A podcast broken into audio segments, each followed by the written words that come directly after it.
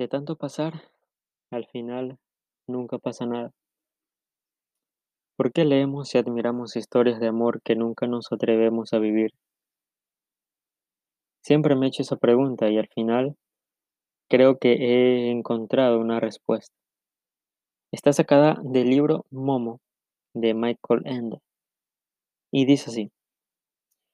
Y cuando escuchaba las vicitudes emocionantes o cómicas que se representaban en el escenario, entonces experimentaban la sensación de que aquella vida interpretada era, de manera inexplicable, más real que su propia vida cotidiana.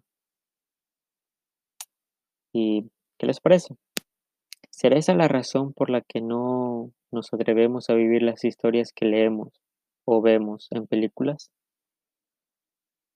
¿Por qué de alguna manera inexplicable esas historias son más reales que las de nuestras vidas cotidianas? Bueno, sé que ahora mismo, mientras les escribo estas líneas, solo soy una, solo soy una persona.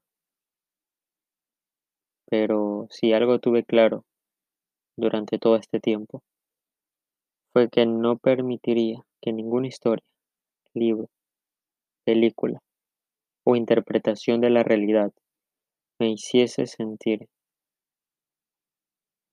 cotidiano, menos, menos vivo, menos real. Y tú tampoco lo permitas, que Romeo y Julieta sean un cuento para niños cuando hables de tu historia, de tu vida real, porque si no, pasarás por la vida sin pasar sin ocurrir, y así pasarás por la vida sin vivir, sin amar.